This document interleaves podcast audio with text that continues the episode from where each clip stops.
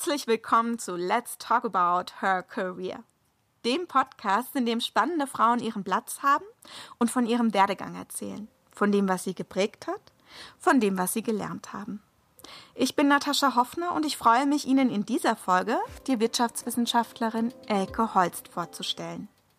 Elke Holst war bis 2019 langjährige Forschungsdirektorin des Deutschen Instituts für Wirtschaftsforschung, kurz DIW. Dort leitete sie auch den Forschungsbereich Gender Studies. Sie beschäftigt sich mit Geschlechterungleichheiten auf dem Arbeitsmarkt. Besonders schaut sie dabei auf die Geschlechterverhältnisse in Führungspositionen, beim Verdienst und in der Arbeitszeit. Während ihrer Zeit am DIW veröffentlichte sie jedes Jahr das Managerinnenbarometer und alle zwei Jahre den Führungskräftemonitor, das DIW. 2017 landete sie als einer der wenigen Frauen im FAZ Ökonom-Ranking, einer Liste der einflussreichsten Wirtschaftswissenschaftlerinnen Deutschlands. Für uns spricht Elke über das Dranbleiben und welche wichtige Rolle es in ihrer Karriere gespielt hat. Dranbleiben trotz aller Widerstände. Dranbleiben trotz regelmäßiger Ausflüge in andere Arbeitswelten und Länder. Das ist Elke Holz Stärke.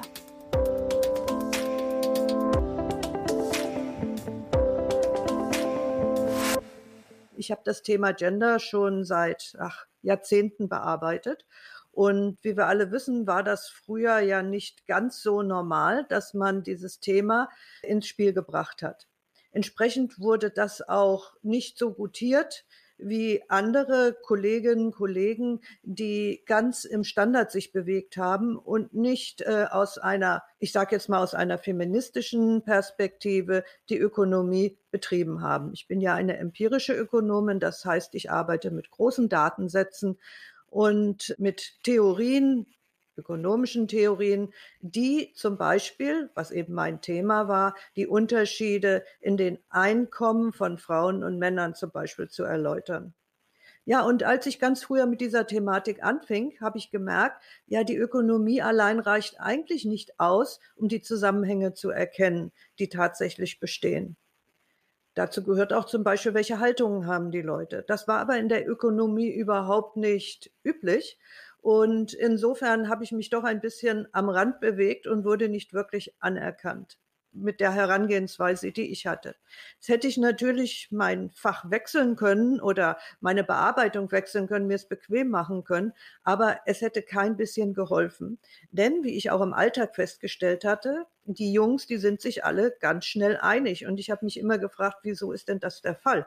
Und diesen Hintergrund darauf zu kommen, war mir halt sehr wichtig. Also habe ich weiter geforscht und weiter geforscht. Das war auch erst ganz schön, aber als die Thematik dann doch sozusagen, ich sag mal, aus den Augen vielleicht mancher dort, wo ich gearbeitet hat, überhand nahm und auch, äh, sagen wir mal, meine Art, einfach dran zu bleiben, einfach weiterzumachen, jetzt äh, vielleicht etwas schwierig war für die, die erwartet haben, ich mache das, was sie sagen.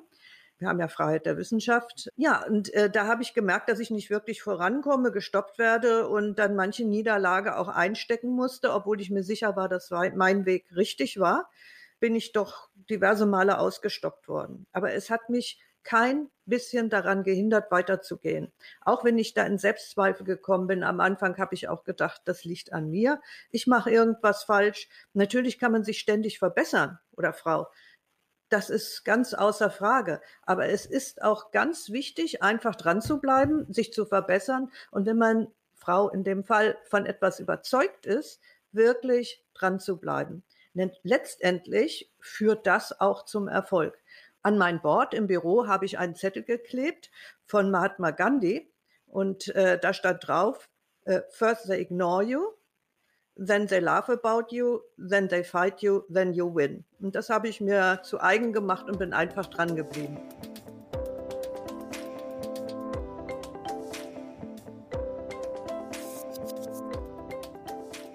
Es gibt auch Gründe, warum ich daran geblieben bin und die liegen nicht zuletzt in meiner Erziehung bedingt.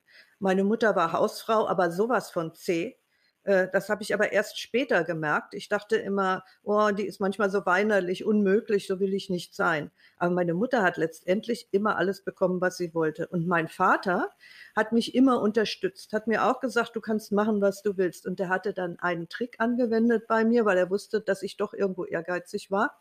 Ich hatte in der Schule oft einen blauen Brief bekommen, weil ich einfach nicht hingegangen bin. Ich fand, das ja, fand das einfach interessanter, auf die Straße zu gehen, bei anderen mit dabei sein. Meine Eltern waren da ziemlich sauer drüber, weil sie eigentlich wussten, dass es auch ein Geschenk ist, so eine gute Bildung zu bekommen.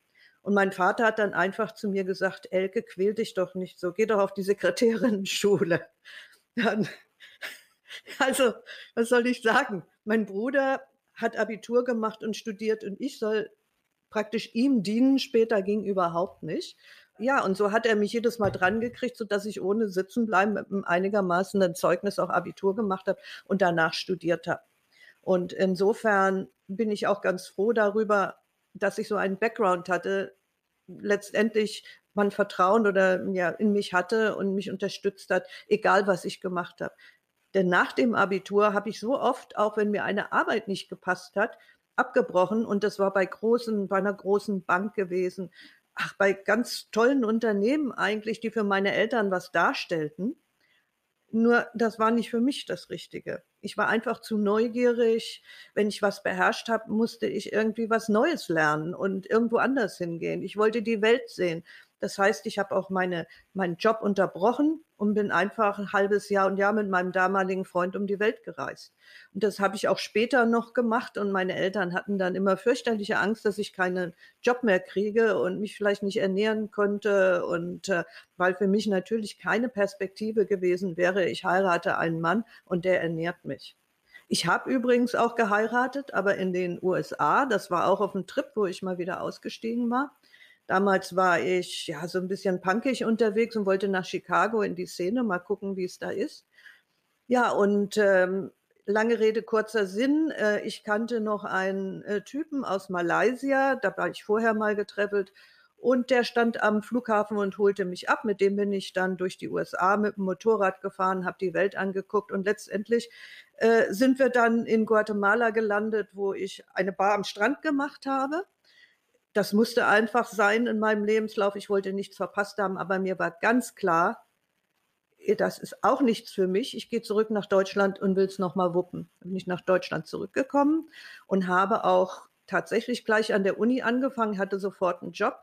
Äh, ja, und dann ging das immer so weiter. Ich habe dann als nächste Tätigkeit wurde da sozusagen abgeworben, war ich während der ersten rot-grünen Koalition dann äh, Redenschreiberin des hessischen Ministerpräsidenten und das war auch eine wilde, total interessante, tolle Zeit. Aber auch da, das ist unglaublich stressig. Glaube ich, hätte ich Probleme gehabt, wenn ich nicht immer dran geblieben wäre. Das ging da auch nicht ums Durchsetzen, das ging darum, Dinge für mich richtig zu machen und auch richtig für meine Aufgabe, die mir übertragen wurde. Und äh, dort habe ich auch diese Verantwortung, die einem übertragen ist, durchaus zu schätzen gelernt. Und nachdem Walter Wallmann die Wahl gewonnen hatte und in Hessen Ministerpräsident wurde, bin ich bin ich nach Berlin ins Deutsche Institut für Wirtschaftsforschung gegangen. Und da hat mir dieses Wissen, diese Verantwortung sehr geholfen, mich wieder tiefer in die Wissenschaft einzuarbeiten.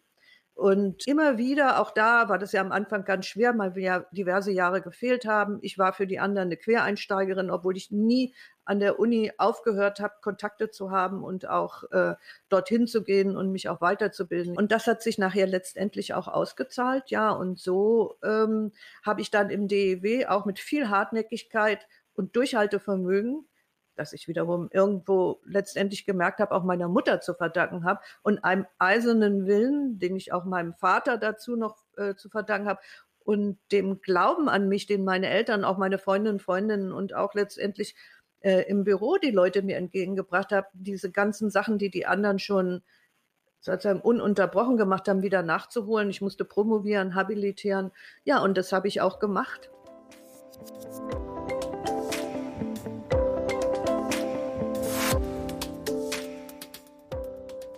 Und äh, nach der Habilitation war mir dann klar, jetzt kann mir eigentlich niemand mehr etwas sagen.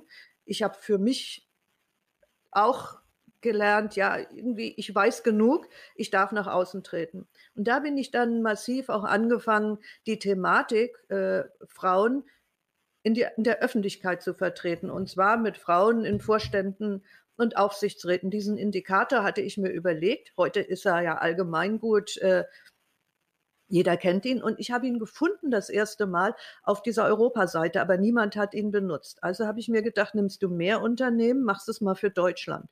Und auch das musste erst langsam anlaufen und alle haben gesagt, äh, das ist doch keine Wissenschaft. Und da habe ich gesagt, doch, das ist Wissenschaft, weil einfache Indikatoren, die, also die Veränderung, der Indikator war die Veränderung des Anteils von Frauen in Führungspositionen und in Vorständen und Aufsichtsräten. Den besonders was Vorstände und Aufsichtsräte betrifft, kann jede, jeder selber nachrechnen. Es ist kein, ja, keine große Wissenschaft, das zu tun. Aber warum es so ist, das konnte ich unterlegen mit meiner Forschungsarbeit. Und da konnte ich zwei Fliegen mit einer Klappe schlagen. Erstmal die Aufmerksamkeit auf die Ungleichheit, die ja existiert, richten und gleichzeitig Erklärung liefern dafür, warum es so ist. Das zweite ist der Gender Pay Gap, auch zu sagen, ja, weil eben Frauen nicht in Führungspositionen kommen und schon früh ausgebremst sind, weil nämlich die Familienzeit mit der Karrierezeit zusammenfällt, dass man da einen genauen Blick hin äh, muss, um die Umstände zu verbessern, in denen Frauen und Männer leben. Also wir brauchen mehr Flexibilität. Es gibt nicht nur einen Weg, in Führung zu kommen, sondern viele Wege, und dazu habe ich dann versucht, mit meiner Arbeit beizutragen, was Wege sein können. Und dann habe ich gemerkt, dass viele diese Arbeit auch genutzt haben und besonders den Indikator und diese ganze Thematik immer wichtiger wurde. Dann wurde auch immer offener für die anderen das Thema. Es wurde allgemeingut. Ja, das ist eine wichtige Sache. Und das hat mir dann auch meine Arbeit wichtig gemacht. Ich war damals die äh, Leiterin des Bereichs Gender Studies am DEW. Und zwar hatte der neue jüngere Präsident Fratscher, den ja viele kennen, äh, erkannt sozusagen, welchen Wert meine Arbeit hat und hat sofort sozusagen umgestellt, hat mir aus seinem Etat auch, dass ich Mitarbeiterin bekomme oder studentische Hilfskräfte hatte und auch das sozioökonomische Panel hat mich da mit zwei studentischen Hilfskräften unterstützt. Also das war dann etwas, ähm, ja, wie die ganze Sache noch immer mehr und noch besser ins Laufen kam. Ich habe immer weiter geforscht und ähm, wenn dann wieder Widerstände kamen, auch immer diese Netzwerke gesucht, um mich mit den Frauen auszutauschen. Wie machst du das? Wie machst jenes? Andere sind auf mich zugekommen. Ich konnte sozusagen die wissenschaftliche Basis dafür liefern, wieso ihre Argumente nicht von irgendwo hergeholt sind, sondern ganz ähm, sozusagen ganz Stückchen für Stückchen aufgezeigt werden können. Und ich konnte ihnen zeigen, wie wichtig Zahlen sind in diesem Geschäft. Ohne Zahlen gibt es kein Problem. Es ist nur Gerede. Und das hat mich stark motiviert, dass es immer klarer wurde, dass wir eben Zahlen brauchen, wenn wir uns durchsetzen. Das heißt nicht, dass die alles können, aber wir brauchen sie auch. Ich bin natürlich auf viele Widerstände auch gestoßen in meiner Arbeit. Am Anfang habe ich die persönlich genommen, aber dann habe ich mir gedacht, nee, irgendwie, nee, stimmt nicht. Aber es gibt eben Leute, die sind am längeren Hebel, auch wenn es noch so ungerecht und noch so falsch ist mit den Sachen. Und da ich ja am Anfang dachte, es liegt an mir und es auch Menschen gibt, die das ganz gut benutzen können, äh, habe ich mich fürchterlich aufgeregt immer. Aber wozu? Macht ja eigentlich überhaupt keinen Sinn. Es ist immer so, wie es ist. Ne? Also habe ich mir einen Trick genommen. Ich habe mir gesagt, meine Arbeit mache ich ja nicht für mich, auch wenn sie mir Spaß macht, aber ich mache sie für die Frauen. Und wenn ich jetzt hier nicht an der Stange bleibe und dranbleibe, ja, dann leiste ich auch meinen Anteil daran, dass Frauen nicht weiterkommen. Also habe ich mich motivieren können, indem ich gesagt habe, ich mache es ja auch für andere oder vor allen Dingen für andere, weil ich es wichtig finde. Und einen ganz persönlichen Trick hatte ich auch noch. Wenn ich also so merkte, dass ich langsam mal wieder hochkoche, habe ich mir gesagt, einatmen, ausatmen, weiteratmen. Und immer wieder einatmen, ausatmen, weiteratmen. Weil wenn ich mich auf den, auf die Provokation eingelassen hätte, hätte ich verloren. Aber wenn ich den Überblick behalte, mich etwas zurücknehmen kann, mit den zwei Tricks, die ich eben gesagt habe, dann geht das schon viel besser. Und dann kann man sich auch in Netzwerken austauschen oder irgend mit Leuten, anderen Leuten austauschen. Aber das Wichtige ist, bei sich zu bleiben. Wenn man provoziert wird, verliert man sich oft und geht auf die Provokation ein und ist dann auf der Seite des anderen. Und das sollte nicht passieren. Man sollte bei sich beim lieber zurücknehmen, sich etwas, nochmal nachdenken, einatmen, ausatmen, weiteratmen. Ich mache es für die Frauen oder für was auch immer. Um dann das abspulen lassen von der anderen Person, vielleicht gar nicht reagieren, vielleicht auch nicht auf E-Mails reagieren, ja. Und aber bei sich bleiben und den Überblick behalten. Was, wo, was muss ich beantworten, was muss ich tun und was nicht. Aber das behält man besser im Blick, wenn man etwas Abstand hat.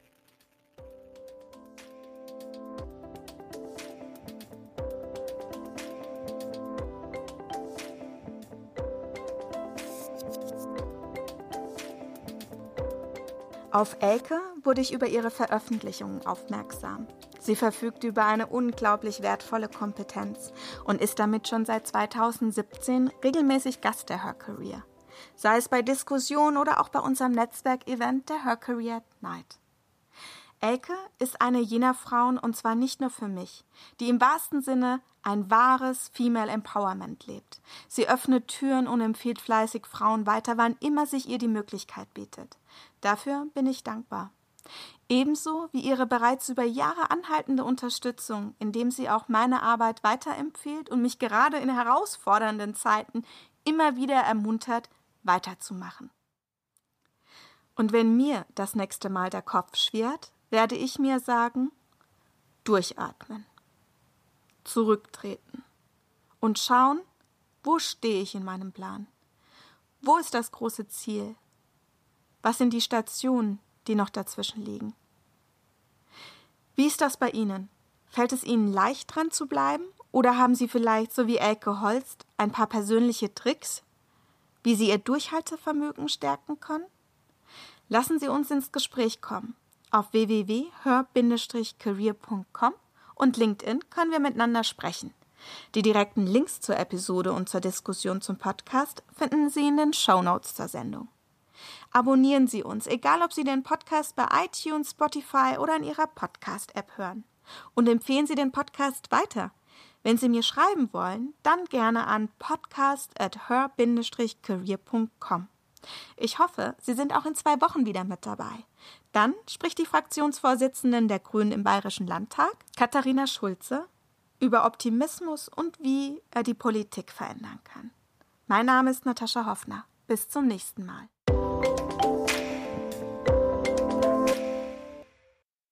Der Her Career Podcast ist eine Haus 1 Produktion, powered by LinkedIn. Die Redaktion machte Susanne Klingner. Schnitt und Sounddesign sind von Miku Sophie Kümel. Die Musik ist von der Audio Consulting Group, das Cover gestaltete Dagmar Kanasch. Alle Folgen von Let's Talk About Her Career finden Sie unter www.her-career.com slash podcast.